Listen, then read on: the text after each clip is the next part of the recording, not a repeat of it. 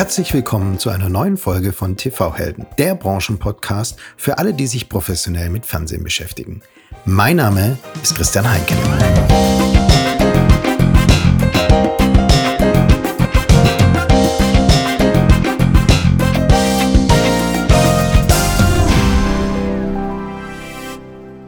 Und jetzt freue ich mich auf einen ganz besonderen Gast. Ihre Karriere begann, wie von vielen anderen Stars auch, mit einem studentischen Nebenjob am Eingangstresen der NBC Universal in München. Einmal PTV-Luft geschnuppert, ging die Karriere steil nach oben. Denn meine heutige TV-Heldin kann definitiv mit Zahlen umgehen. Das Finance Department des größten Content-Produzenten der Welt hatte sie schnell für sich gewonnen. Und dann wechselte sie innerhalb des Gebäudes zum Sender mit dem markanten H. Sie ist eine der ganz wenigen Senderchefinnen in der Branche. Und wenn sie mal genug von Geschichte und Kriminalität hat, entspannt sie beim Yoga oder aber als Funke Mariechen beim Karneval. Herzlich willkommen, Katrin Palisch, Managing Director von A&E Networks Germany. Ja, vielen Dank, Christian, für die Einladung. Tolle Anmoderation. Ja, okay. Ich glaube, das mit dem Funke Mariechen müssen wir später nochmal erklären. okay, gerne. Können wir gerne machen. Das ist natürlich ein Insider zwischen uns beiden. Ein ja. paar Ausgewählte wissen es auch. Katrin, neben dem Funkenmariechen sprechen wir natürlich heute über Pay-TV. Und hier fokussieren wir uns ganz besonders auf diese linearen Pay-TV-Kanäle und natürlich um die VOD-Angebote um die Sender herum. Wir sprechen über Dokumentation und Crime als Content und wie es sich anfühlt, beim US-amerikanischen Content House in Deutschland zu arbeiten. Aber äh, vielleicht ein paar ähm, Fakten vorneweg. Ähm, es gibt in Deutschland 102 Pay-TV-Programme ich finde diese Anzahl enorm. Insbesondere finde ich sie enorm, wenn man sich überlegt, dass ein durchschnittlicher Kabelnetzbetreiber ungefähr 240 Sender im Portfolio hat. Also es gibt 102 Pay-TV-Programme, 44 davon sind Unterhaltungsprogramme, also für Serien- und Filmfans. Genau das, was du, Katrin, mit Crime in Investigation anbietest. 30 äh, dieser Pay-TV-Programme sind Sportprogramme, 14 sind Dokumentationssender, also genau das, was History letztendlich anbietet. Acht Kinderprogramme und sechs Musikprogramme. Also, deine von dir verantworteten Pay-TV-Sender tummeln sich in einem Genre, bei dem auch 57 Prozent der anderen Pay-TV-Sender sind. Das ist ähm, also enorm und ich äh, freue mich deswegen mit dir als ausgesprochene Expertin über Pay-TV ähm, zu diskutieren und insbesondere auch, wie, dann, wie man die Sender abgrenzen kann und differenzieren kann, dass sie halt eben bei der Konkurrenz ähm, erfolgreich sind. Zuerst interessiert mich aber, wie bist du eigentlich zu dieser Pay-TV-Expertin geworden, die du heute bist. Und in meiner Anmoderation habe ich schon erwähnt, da gab es einen studentischen Nebenjob am Eingangstresen der NBC Universal in München. Wie kam es dazu? Ja, das war tatsächlich so. Ähm, und zwar habe ich äh, während meines Studiums, also ich habe International Finance and Law studiert, unter anderem in Frankfurt und London und bin während meines Praxissemesters nach München gekommen, habe da Praxissemester bei einer Unternehmensberatung gemacht und äh, danach, als ich halt dann äh, dabei war, meine Diplomarbeit zu schreiben und tatsächlich in München auch hängen geblieben bin, ich bin nicht wieder zurück nach äh, Frankfurt gegangen, wollte ich natürlich einen studentischen Aushilfsjob suchen, um äh, mein Studium weiterhin zu finanzieren. Und ich habe schon immer so ein bisschen mit der äh, TV-Branche geliebäugelt und habe natürlich dann auch versucht, äh, durch einen studentischen Aushilfsjob da meine Fuß, meinen Fuß in die Tür zu stellen und habe eine Anzeige gesehen damals von Universal, das NBC kam später erst hinzu, äh, ja, als Aushilfe für für am, am Empfang und habe mich dann beworben und schwupps äh, saß ich in der Schackstraße damals noch im Büro von Universal und habe am Empfang die Gäste empfangen. Und das äh, hat aber nicht lange gedauert. Schnell hat man äh, gemerkt, ah, die hat ja auch Finance studiert, die kennt sich aus mit Zahlen. Und dann war tatsächlich ein, ein, auch ein Aushilfsjob in der Finanzabteilung frei. Und später, als ich auch meine Diplomarbeit beendet habe, war ein, ein Job tatsächlich frei, den ich dann bekommen habe und hat mich natürlich sehr gefreut. Dann bin ich durch verschiedene Stufen im Finanzbereich bei Universal durchgegangen, angefangen von Buchhaltung über Controlling. Ich habe zum Beispiel auch den Free TV Sender, das vierte damals von der Finanzseite her betreut, aber auch natürlich hauptsächlich die Pay TV Sender, die Universal damals schon betrieben hat. Und 2008 dann, nachdem ich auch bei Universal schon als Head of Accounting und Controlling gearbeitet habe, habe ich das Angebot bekommen vom damaligen JV-Partner, was nämlich A&E äh, damals war. NBC und A&E waren da 50 Prozent beteiligt an der Gesellschaft, die hier in Deutschland den damaligen History Channel betrieben hat. Habe ich ein Angebot bekommen, als Finance Director anzufangen, was ich natürlich sehr gern angenommen habe, da ich auch mit dem buchhalterischen Projekt vorher schon betreut war und die ganzen Daten vom damaligen Launchpartner übernommen habe. Und Seitdem, seit 2008 bin ich bei A&E in Deutschland und bin da auch da wieder verschiedene Stufen durchlaufen, habe nach wenigen Jahren auch die Distribution als Aufgabengebiet hinzubekommen. Und jetzt vor mehr als zwei Jahren dann letzten Endes die Geschäftsführung. Da haben sich bestimmt die, die Leute damals bei Universal die Augen gerieben, als sie mitbekommen haben, wer da am Tresen steht, dass da eine studierte in London und Frankfurt studierte äh, Rechts- und Finance-Wissenschaftlerin steht.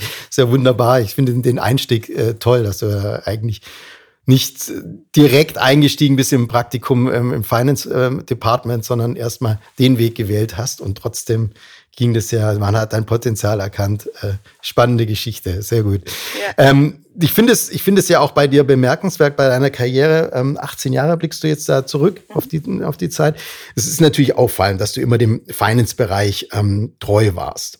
Wie wichtig ist denn Controlling und Finance im ach so kreativen Fernsehgeschäft? Natürlich ist das äh, Fernsehgeschäft sehr kreativ und bunt, sonst wäre ich, glaube ich, auch nicht dort gelandet. Ähm, ich war nie so die typisch klassische Finanzerin, sondern habe mir natürlich bewusst eine Branche ausgesucht, die bunt und kreativ ist. Allerdings geht es auch im TV- und Pay-TV-Geschäft letzten Endes darum, Geld zu verdienen und profitabel zu sein. Und dafür ist es natürlich unerlässlich, mit den Zahlen sich auszukennen und dass sie die Zahlen stimmen. Äh, man kann ja noch so kreativ sein, wenn sich das Projekt dann am Ende nicht rechnet oder der Sender sich nicht rechnet, dann hat es keine Zukunft. Und auch ich habe durch meine Finanzerfahrung sehr, sehr enorm profitiert, gerade jetzt in meinem Job als Geschäftsführerin, da ich im Finanzbereich hat man wirklich Einblick in alles. Also damals, als ich noch Finanzen verantwortet habe oder auch während meiner Zeit bei Universal, es lief jede Ausgabe über meinen Tisch. Dadurch hat man natürlich enorme Einblicke und versteht auch die Zusammenhänge, die finanziellen Zusammenhänge. Und ich war auch immer sehr neugierig und habe danach gefragt, ja, wie funktioniert das, wie funktioniert dies? Und das hilft mir jetzt enorm. Und gerade wenn es wirtschaftlich schwierig wird, wie zum Beispiel jetzt in Zeiten von Corona, wo natürlich auch Umsätze wegbrechen oder andere schwierigen wirtschaftlichen Lagen ist es sehr, sehr wichtig, schnell zu reagieren zu können und genau zu wissen, okay, wo kann man denn Kosten reduzieren, ohne langfristig dem Unternehmen zu schaden? Oder auch andersrum, wenn man Investitionen machen möchte, muss natürlich dahinter der Business Case stimmen. Und deshalb denke ich, Finanzen Controlling ist sehr, sehr wichtig, nicht nur im TV-Business, sondern in jeder Branche. Ich finde es ganz interessant, das habe ich ehrlich gesagt mir selber so noch nie vorgestellt. Bisher dachte ich natürlich als geborener Produktmanager, ähm, alle, alle Fäden laufen bei einem Produktmanagement immer zusammen. Aber du hast natürlich absolut recht, ne? Das Finanzdepartement ist über alles informiert und noch viel besser, sie können wirklich alles besser einschätzen oder genau das, was du sagst, äh, eine Kurzfristigkeit und eine Langfristigkeit unterscheiden. Und äh, ja, äh, umso wichtiger ist dann natürlich in, in gerade in so herausfordernden Zeiten, ja, dich als, als Finanzlerin, auch als, als Chefin zu haben, wo du mit einem anderen Blick nochmal drauf gehst und, und es richtig einordnen kannst. Ähm, das heißt, also ich hatte ein, ich hatte ein ähm, Erlebnis in meinem Studium, da habe ich meinem damals, ich war bei einer Unternehmensberatung im, im, im Studium und da habe ich meinem Mentor damals erzählt, was meine Schwerpunkte waren. Und das war halt irgendwie Organisationslehre unter anderem. Und da hat er gesagt, pa, Investition und Controlling, das sind Fächer, die du können musst, weil Mathe musst du können. Ja? Das heißt, du würdest deinem Mentee auch immer raten, äh, eigentlich auf die wirklichen, ich sag mal, ähm, wirklichen Hardcore-BWL-Themen zu gehen, wo man was was, weil man das direkt anwenden kann. Also es ist natürlich genauso wichtig, kreative Leute zu haben im, im Marketingbereich, im Programmbereich, bei uns jetzt in der Branche. Ähm, aber es hilft, glaube ich, enorm auch ein Verständnis für Zahlen haben, weil der das spielt in jedem Bereich rein. Aber ähm, es sollte natürlich nicht nur BWLer und äh, Finanzer hier geben in der ach so schön bunten Branche, sondern wäre es, glaube ich, nicht mehr so schön bunt. genau. Aber ein gewisses Verständnis ist, ist wichtig. Heute bist du Managing Director ähm, at A&E Networks Germany und verantwortest die Pay-TV-Sender The History Channel und Crime and Investigation. Beide Sender sind in den wichtigsten Portfolios aller TV-Plattformen vorhanden. Warum sind eure Sender bei den Zuseherinnen so beliebt? Unsere Sender sind natürlich äh, sehr klar positioniert. Es steht drauf, was drin ist. Und das haben die Zuschauer über Jahre gelernt. Gerade His The History Channel, den gibt's ja schon seit 2004 im Markt. Äh, Crime and Investigation noch nicht so lange, aber auch da haben wir sehr, sehr treue Zuschauer mittlerweile schon gewonnen. Ähm, durch die enorme Kompetenz und Kreativität von A&E als Produktionshaus haben wir von vornherein immer Zugang gehabt zu äh, einem großen Teil, 70 bis 80 Prozent an Originals auf unseren Sendern. Ich glaube, davon träumen äh, viele andere Sender noch. Und wir haben natürlich Zugang zu diesem A&E-Katalog und bringen so jährlich ungefähr 600 TV-Premieren nach Deutschland oder in, in, den deutschsprachigen Raum, was natürlich eine enorme Zahl ist. Zusätzlich haben wir eine, Ko eine Kooperation mit dem ZDF oder ZDF Enterprises und äh, reichern dadurch unsere Sender mit hochwertigen lokalen Programmen an. Und dieser Mix ist natürlich sehr spannend für die Zuschauer. Bei The History Channel spannen wir zum Beispiel den Bogen des Genres über die klassischen Geschichtsdokumentationen, wie zum Beispiel Terra X oder Tatort Antike, aber auch über äh, sehr gesellschaftsrelevante oder kritische Dokus, wie zum Beispiel Enslaved, auf den Spuren des, äh, des Sklavenhandels mit Samuel Jackson, auch ein sehr spannendes Format, was wir dieses Jahr auf dem Sender hatten. Oder aber auch sehr unterhaltsame Formate, wie zum Beispiel The Unexplained mit William Shatner. Generell ist das Mystery-Genre sehr, sehr beliebt in Deutschland. Shows wie Ancient Aliens sind eine der erfolgreichsten auf unserem äh, Sender. Sehr, sehr spannend und natürlich unterhaltsam. Und mit diesen Facetten veranschaulichen wir natürlich, dass History und Geschichte nicht nur in der Vergangenheit geschrieben wird, sondern auch in der Zukunft und in der Gegenwart. Und das mögen unsere Zuschauer sehr. Und bei Tri äh, Crime and Investigation, äh, das ist natürlich der True Crime Sender im deutschsprachigen Raum, zeigt rund um die Uhr nonstop äh, True Crime Formate. Und dabei steht aber nicht das Verbrechen alleine im Vordergrund, sondern das geht eher um die Hintergründe der Taten, um die psychologische Komponente, was macht ein Mörder zu Mörder und es wird auch sehr viel die Polizeiarbeit äh, begleitet. Und vor allem, das lockt ein sehr weibliches Publikum an es ist äh, ja äh, gerade im äh, Doku-Bereich ist äh, eigentlich sehr äh, männlich die Zuseherschaft, aber auch bei äh, Crime schaffen wir es, ähm, ein ziemlich ausgeglichenes Publikum zu haben. Ah, ja. Hälfte weiblich, Hälfte männlich. Da gerade so diese psychologische Komponente sehr, sehr die, die Frauen anzieht als Zuseherinnen. Das ist ja interessant. Also ihr sprecht ähm, mit, mit History, wenn ich es richtig verstanden habe, ähm, ist eher äh, das männliche äh, Genre und äh, Crime and Investigation vielleicht ein bisschen verstärkter ähm, äh, weiblich. Jetzt hast du Mystery auch angesprochen, was ein erfolgreiches äh, Genre ist, in, in, gerade in Deutschland. Jetzt nichtsdestotrotz, ich habe das Gefühl, Dokumentation und Crime alle setzen gerade drauf, alle gehen rein. Findet ihr das toll, weil alle sagen, okay, ähm, das ist das Genre, was wirkt? Oder nehmen die anderen Streaming-Plattformen jetzt und Sender euer Alleinstellungsmerkmal weg? Wie sagt man so schön, Wettbewerb belebt das Geschäft. Und äh, zwar äh, ist es natürlich, äh, stimmt äh, absolut, der Dokumentationsbereich wird immer beliebter. Und das sehen wir natürlich durch äh, den, den Launch von anderen Sendern. Aber auch dieses, also wir sehen es eher so, dass es uns äh, gegenseitig befruchtet oder dieses Genre befruchtet, denn das Genre bekommt einfach mehr Aufmerksamkeit und dadurch wachsen natürlich auch unsere Sender. Das haben wir jetzt auch jüngst gesehen an der Entwicklung unserer eigenen Quoten oder der Quoten von Crime and Investigation. Seit Sky Crime zum Beispiel gelauncht ist, entwickeln die sich sehr positiv. Also man sieht, das Genre kriegt einfach mehr Aufmerksamkeit und dadurch profitieren auch unsere Sender. Und das Genre Doku an sich ist ja kein Alleinstellungsmerkmal. Was unseren Sender eher von den anderen oder, unsere Sender eher von den anderen abhebt, ist die besondere Tonalität und vor allem der ständige Anspruch, äh, neue Perspektiven zu finden, die Geschichten anders zu erzählen, auch äh, Dinge, Geschichten, die schon oft erzählt worden sind, da einfach nochmal einen anderen Blickwinkel zu, äh, zu zeigen.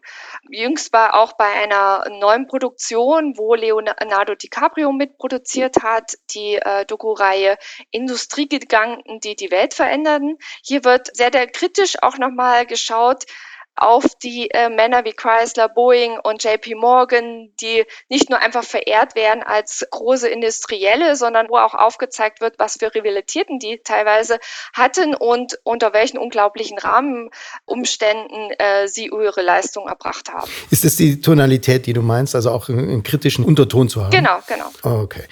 Ich möchte eure Aufmerksamkeit kurz auf ein anderes Thema lenken. Der TV-Helden-Podcast behandelt ganz unterschiedliche Zukunftsthemen und Strategien. Die Themen sind enorm wichtig aber auch sehr komplex. Solltet ihr Unterstützung bei euren strategischen und operativen Fragestellungen brauchen, dann lege ich euch meinen Kooperationspartner Arthur D. Little ans Herz. Arthur D. Little, kurz ADL, ist die erste Strategieberatung der Welt, gegründet schon 1886. ADL ist eine der führenden Strategieberatungen und hat Offices und Netzwerke auf der ganzen Welt. Für mich ist das Besondere an ADL, dass sie es hervorragend verstehen, Strategie, Innovation und die Operations für den Kunden zu vereinen. Wenn ihr euch fragt, wer euch bei den Themen wie zum Beispiel Differenzierungs- und Wachstumsmöglichkeiten, M&A, Big Data, 5G oder der Go-to-Market-Strategie eures neuen Produktes helfen kann, dann kontaktiert mich gerne. Ich vermittle euch den richtigen Kontakt. Einfach E-Mail an mail at tv-helden.com. Für detaillierte Informationen schaut auch euch die Webseite adl.com an. Beides findet ihr auch in den Show Notes. Du hast vorhin ein paar ähm, Formate schon genannt. Jetzt würde ich gerne noch mal äh, kurz eingehen auf diese Faszination von Factual Crime. Du wurdest letztens, du hast auch angesprochen, also Sky Crime ist draußen. Ähm, du wurdest letztens vom Branchenmagazin zitiert mit Sky äh, Crime äh, sehen wir nicht als Konkurrenz. Und das hast du jetzt gerade auch nochmal bestärkt. Und du hast auch gesagt, eigentlich ähm, hilft es euch, weil es das äh, Format bewirbt. Nichtsdestotrotz ist Crime and Investigation zu 100% Factual Crime. Was ist die Faszination für Factual Crime und warum ist sie vielleicht höher als Fictional Crime? Factual Crime ist natürlich die Faszination äh, aus meiner Sicht äh, eindeutig. Es sind wahre Fälle einfach. Ne? Wir zeigen, das ist nichts Ausgedachtes, äh, das sind tatsächliche Fälle. Und das sehen wir auch an unseren Dokus, die, die sehr, sehr beliebt sind. Ähm, wir setzen da zum Beispiel auch auf sehr lang, lang, äh, long-running Series, wie man so schön in Englisch sagt. Äh, zum Beispiel First 48 ist ein Format, wo die ersten ähm, 48 Stunden nach einer Tat äh, rekonstruiert werden oder diese nicht rekonstruiert, aber die sind sehr, sehr wichtig für die Auflösung des Falles. Wenn in den ersten 48 Stunden nicht ein entscheidender Hinweis gefunden wird, dann ist, sinkt die Wahrscheinlichkeit sehr, dass man den Fall löst. Und das ist natürlich sehr, sehr faszinierend, auch für den Zuschauer. Was passiert da? Wie geht ein äh, Ermittler ran an diesen Fall? Und äh, die, First 48 läuft bei uns in der 24. Staffel aktuell. Also ich glaube, das spricht wow. für sich, dass das Format sehr, sehr erfolgreich ist. Ja. Es gibt aber auch andere Formate, wie zum Beispiel 60 Days In, wo es um den Alltag in US-Haftanstalten geht. Oder aber auch Hours to Kill, da geht es wiederum um die 24 Stunden vor einer Tat, wo man rekonstruiert, okay, was hat das Opfer in den letzten 24 Stunden gemacht? Und das ist wiederum auch sehr wichtig für die Ermittlung und die, letzten Endes, dass man den Täter findet. Oder es geht bei Ive Up Close zum Beispiel um ähm, da geht es vor allem um die Angehörigen von Tätern. Die erzählen aus ihrer Sichtweise, ähm, wie haben sie den Täter erlebt, was ist er für ein Mensch. Und das ist natürlich sehr faszinierend, weil es wahre Fälle sind und man sich vielleicht dann auch nicht damit identifizieren kann, aber weil es halt so nah ist und äh, teilweise auch so erschreckend, dass so viel Böses in unserer Welt passiert. Ähm, und das fasziniert die Menschen. Ich habe letztens in der Folge, es war die Folge 12 mit, mit Radek äh, Wagner, äh, darüber diskutiert, wie viele Morde es gibt ähm, pro Woche im, im, deutschen Fernsehen. Wir waren uns U1 von dieser Zahl. Ich will gar nicht wissen, wie viele Morde bei euch täglich passieren. ich habe nicht nachgezählt. nee, genau.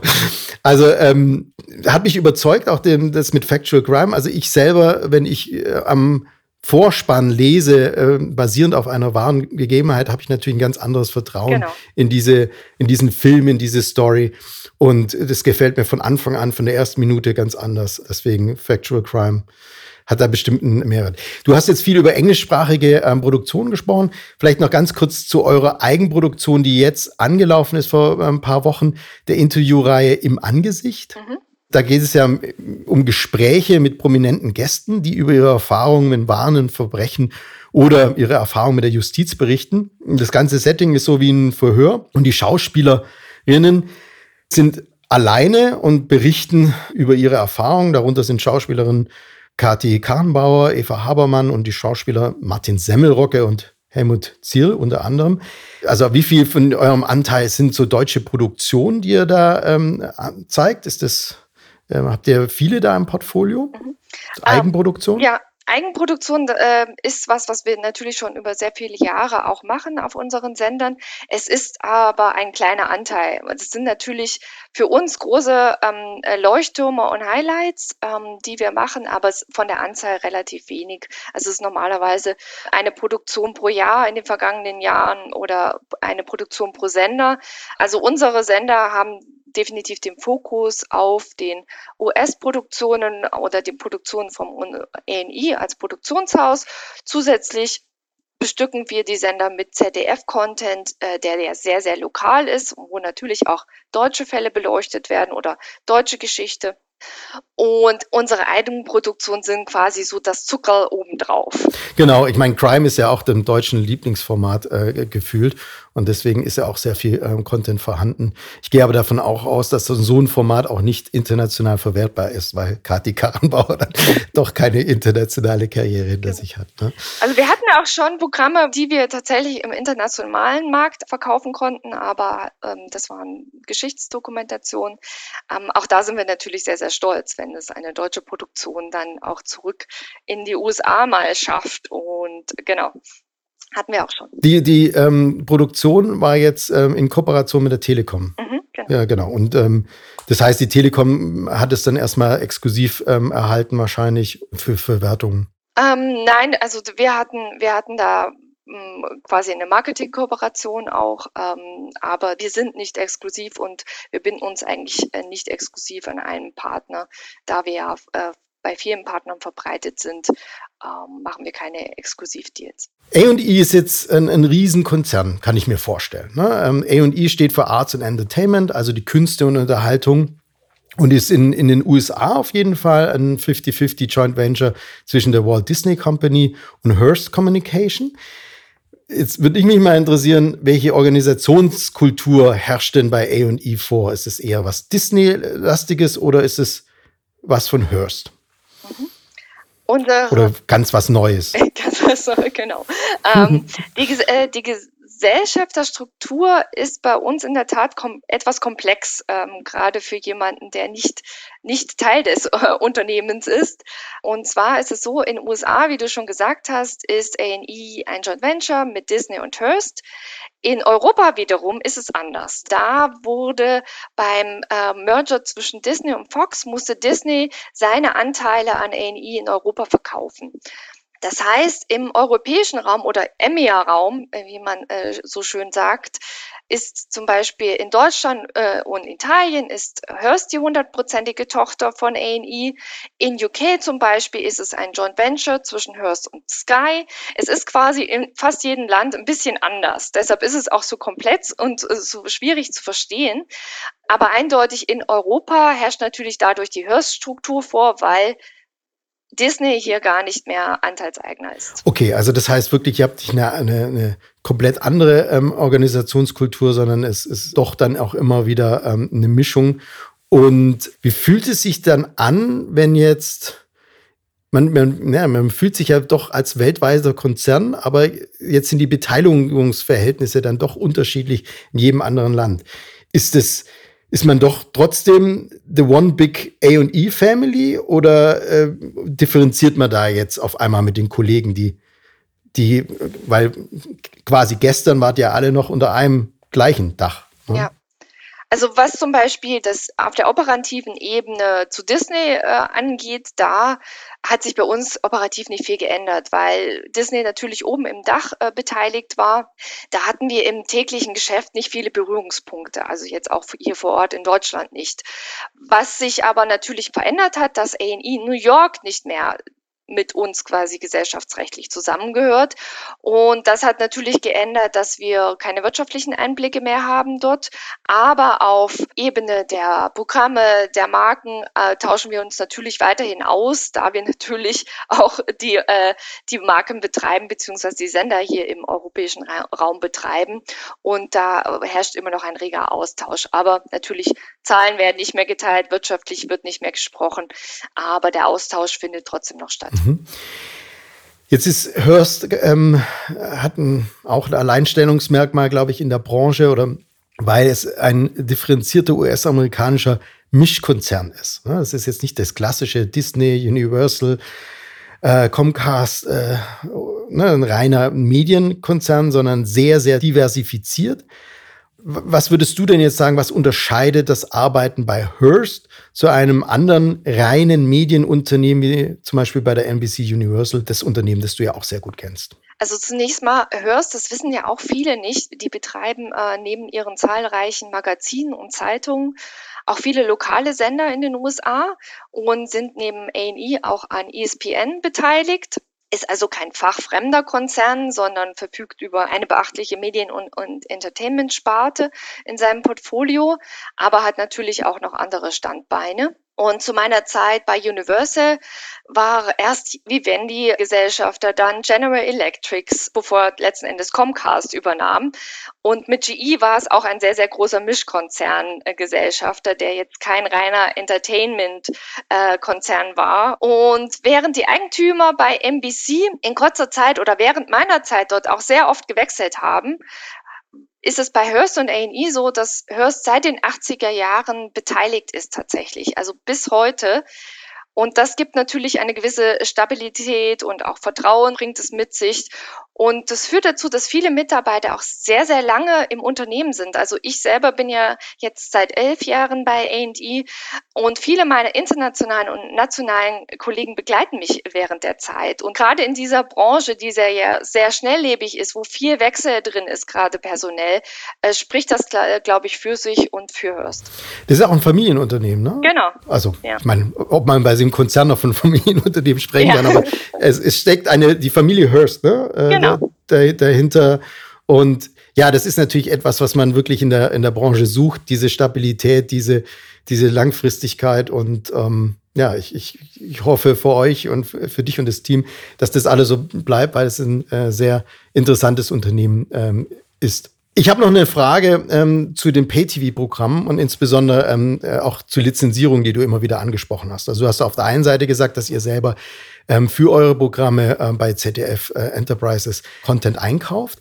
Jetzt verantwortest du die Vermarktung der Pay-TV-Programme, die Lizenzierung eurer Inhalte an Dritte, wie zum Beispiel an andere TV-Sender, vielleicht zurück zu ZDF oder an anderen Free-TV-Sender wird von einem separaten Team aus London und New York ausgesteuert. Da frage ich mich jetzt natürlich, sind da nicht äh, Konflikte vorprogrammiert, Konflikte wie zum Beispiel, wer bekommt jetzt die neue Serie, bekommt es der hauseigene Pay-TV-Kanal oder der zahlungswillige externe Free-TV-Sender? Das ist ganz klar geregelt mit ENI. Und zwar haben wir äh, immer das Vorrecht, äh, aus dem Programmkatalog auszuwählen. Die Programme laufen dadurch immer zuerst auf unseren Sendern im Pay-TV und dann erst mit zeitlichem Versatz kommt es zur Zweitauswertung und Verwertung im Free-TV.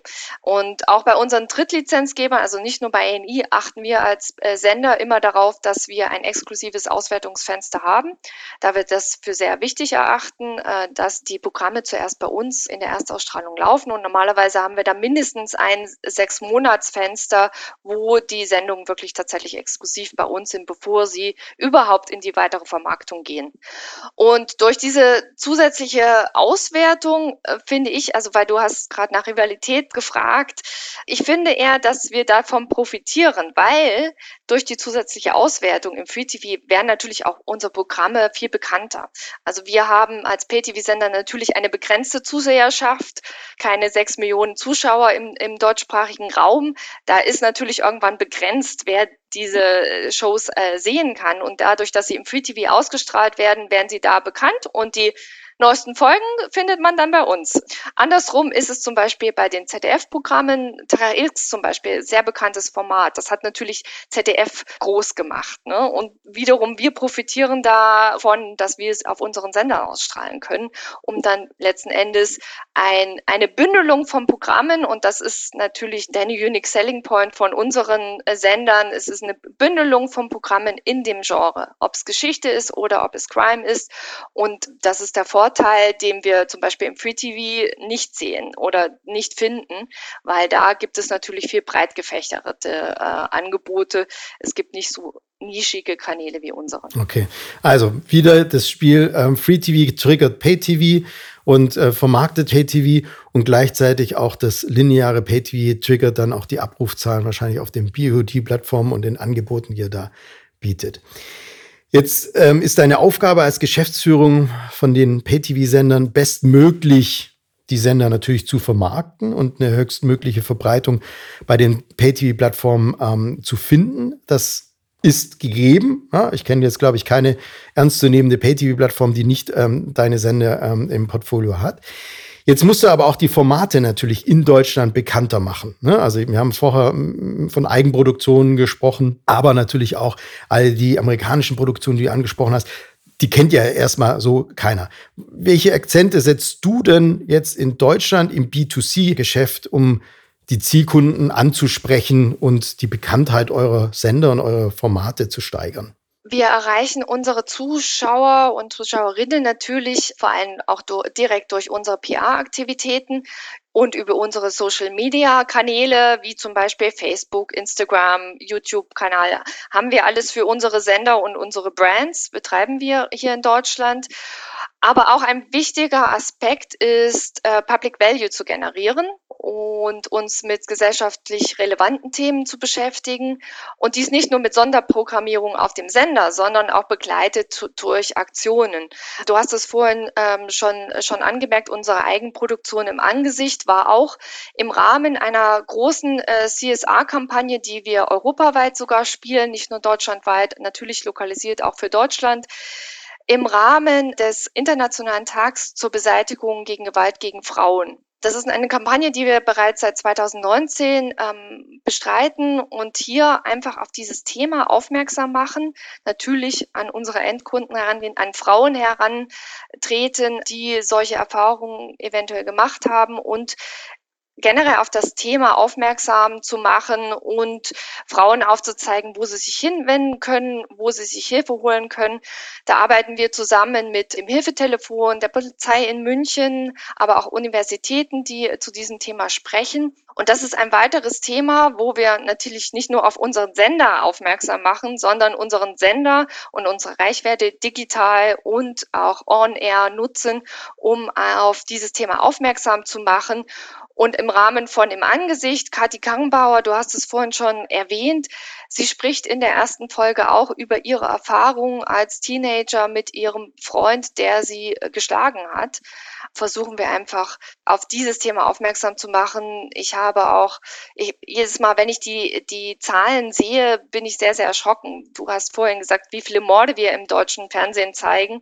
In Deutschland wird alle drei Tage eine Frau von ihrem Partner oder Ex-Partner getötet getötet. Und das ist für mich eine sehr, sehr erschreckende Zahl. Und äh, ich finde, es ist sehr nötig, äh, darüber zu sprechen, äh, auch das Thema ein wenig zu enttabuisieren. Und das unterstützen wir natürlich gerne. Genau, und gleichzeitig Hilfemöglichkeiten ähm, zu bieten, in dem genau. es ist, äh, hilft ja auch oft, äh, wenn man ähm, sieht, man ist ja nicht allein, ähm, man wird auch nicht allein gelassen und das ist genau. die Hilfe. Und auf okay. der anderen Seite für History zum Beispiel ein ganz anderes Thema. Da arbeiten wir mit dem Geschichtslehrerverband zum Beispiel sogar zusammen und richten den History Award aus. Das Das ist ein Schülerwettbewerb, äh, den wir seit sehr, sehr vielen Jahren ähm, ausrichten. Und wir rufen dort Schüler zu bestimmten Themen auf, äh, ein Video äh, oder einen Filmbeitrag selber zu gestalten und einzureichen, wird dann natürlich auch prämiert von einer Jury. Ist immer sehr, sehr spannend zu sehen, was die Kinder da wirklich produzieren. Äh, tolle, wirklich tolle, äh, tolle Sachen. Und so bringen wir natürlich auch den kleinsten Geschichte auf andere Weise näher und versuchen natürlich auch unsere Zuschauer schon bei den Kleinsten zu, zu suchen und zu finden und auf unsere Marken und unsere Sender aufmerksam zu machen. Und es ist natürlich, schadet überhaupt nicht, wenn man seine Zeit vor dem Fernsehen äh, äh verbringt, indem man History und Geschichtsthemen anschaut. Ne? Genau, großes Thema auch jetzt während des Lockdowns natürlich gewesen. Ja, ja, stimmt, absolut. Ne? Und Geschichte wiederholt sich so ja auch immer wieder. Genau. Mhm, ja. Katrin, ich könnte stundenlang mit dir sprechen, äh, insbesondere weil es so interessant ist, äh, hinter die Kulissen eines Pay-TV-Senders oder von Pay-TV-Sendern äh, zu schauen. Nichtsdestotrotz, wir sind am Ende des äh, Formats und wie immer an dem Ende des Interviews die letzte Frage. Und zwar, wie geht es denn weiter mit Pay-TV? In den USA brechen die Abonnentenzahlen ein und Deutschland war ja schon immer unter seinen Möglichkeiten im Pay-TV. Wohin wird sich Pay-TV und deine Sender in den kommenden fünf Jahren entwickeln und wie werden sie sich verändern? Fünf Jahre in die Zukunft zu blicken, äh, ist natürlich sehr, sehr schwierig in so einem schnell wandelnden Geschäft. Als Pay-TV-Anbieter sehe ich es für sehr, sehr wichtig, an dem Markt auf das veränderte Nutzerverhalten ständig zu reagieren und sich anzupassen. Hier verfügen zum Beispiel unsere Marken über ein großes, reichhaltiges Rechteportfolio im klassischen linearen TV, aber auch im nonlinearen Bereich. Wir betreiben ja nicht nur unsere linearen Sender, sondern auch unsere Standalone SVOD-Produkte. Und hier geben wir den Plattformen, unseren Partnern natürlich, also den Pay-TV-Plattformen, die Möglichkeit, äh, den Zuschauerinnen die Möglichkeit zu geben, wirklich den Content so zu schauen, wie sie möchten. Entweder klassisch linear, lean back, gemütlich auf dem Sofa oder aber ähm, nonlinear, wann und wo und wie sie möchten. Und dafür haben wir natürlich ein großes Rechteportfolio und da sind wir bestens aufgestellt für die Zukunft. Wie du schon vorhin gesagt hast, unsere Unsere Strategie ist auch mit vielen, mit allen Partnern zusammenzuarbeiten. Wir ähm, schließen äh, uns nicht äh, bestimmten Partnern aus durch Exklusivitäten und bringen dadurch ständig auch unsere Reichweite voran. Und gerade in den zwölf letzten Monaten hat sich unsere Abozahl sogar noch vergrößert. Auch wenn du sagst, in den USA brechen die Abozahlen weg. In unserem Fall äh, sind die sogar gewachsen. Und auch natürlich gerade im nonlinearen Bereich die Abrufzahlen großer, großes Wachstumspotenzial. Hier wir sehen hier ständiges Wachstum und all das äh, zeigt mir natürlich auch, dass Pay-TV und guter Pay-TV-Content auch in den nächsten Jahren sehr gefragt sein wird. Und nur die Art, wie er sich, wie er konsumiert wird, wird sich verändern. Und das ist wichtig. Und das ist natürlich auch ein wichtiger Aspekt für die Plattformen. Denn im immer größer werdenden Portfolio von Content oder Auswahl von Content ist es natürlich sehr, sehr wichtig, dass der äh, Zuseher und die Zuseherinnen äh, sich nicht verlieren im Content, sondern dass er konsolidiert wird, sprich einfach zugänglich gemacht wird. Und da sind natürlich die Plattformbetreiber gefragt. Einige gehen ja schon in diese Richtung äh, von Kuration und Kuratierung, einfach die, die, die Inhalte einfacher für den Zuschauer äh, zugänglich zu machen, dass man nicht immer in einen Service rein rausgehen muss, sondern dass alles von einer Hand kommt. Und das ist, glaube ich, sehr wichtig und in diese Richtung wird es sicherlich gehen noch in der Zukunft. Gebe ich dir absolut recht. Ne? Wir kommen dann wieder zu diesen drei Topics, die wir immer wieder als Medienschaffende herausstellen. Das erste ist Content is King. Das macht ihr absolut richtig, indem ihr pro Jahr 600 äh, neue Formate oder neue Programme herausbringt. Das zweite ist die Distribution. Da haben wir schon gesagt, da seid ihr auf allen Plattformen vorhanden. Und das dritte ist dann die Auffindbarkeit. Und deswegen sind wir auch schon zu zweit ähm, bei dem Thema, dass wir ähm, Pay-TV glauben. Denn ich finde, ein linearer Sender ähm, bietet halt immer noch die schnellere Auffindbarkeit in diesem Wust an Content und deswegen ähm, äh, ist es, ja, er steht mit einer Marke wie History ganz klar für ein bestimmtes Genre, ein bestimmtes Programm. Deswegen ist es leicht auch für den Kunden, diesen Inhalt dann zu finden und reinzuseppen. Vielleicht leichter, als sich bei 30.000 Video-Ads durch die VOD-Plattform zu klicken. Vielen herzlichen Dank, äh, liebe Katrin, äh, für diese spannenden Einblicke äh, hinter deinen persönlichen Werdegang, deine Tipps und die Impulse. Vielen Dank, dass wir erfahren durften, äh, was der Unterschied ist zwischen Factual und Fictional Crime und warum es sich lohnt, äh, sich in Finance auszukennen und trotzdem kreativ zu sein.